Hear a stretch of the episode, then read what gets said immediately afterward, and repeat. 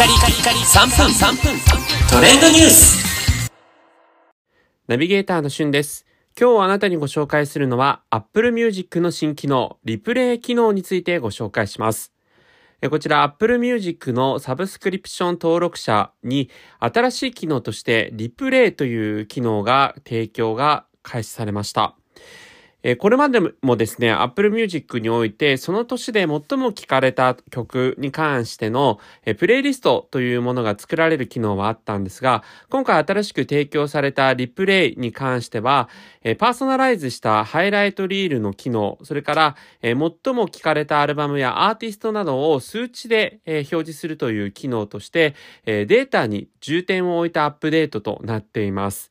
実際方法としては、リプレイのウェブサイトにアクセスをして、Apple ID でサインインをすることで、2022年に最も Apple Music で楽しんだ、えー音楽の分数ですね。と、よく聴いていたジャンル、聴いていた楽曲数、アーティスト数、アルバム数、そしてプレイリスト数と、それぞれのトップ10を確認できる仕様になっています。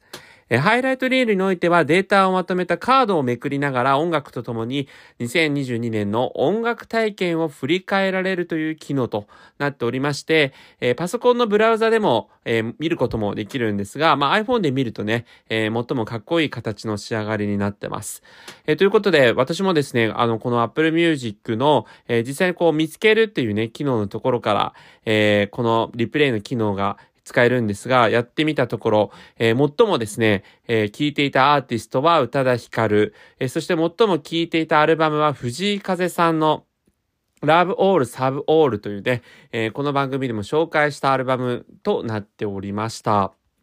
まあ、えーそれからあの、聴いていたね、楽曲においては、 Kep1er の Up というね、えー K-POP ソングが一番聴いていた曲ということで、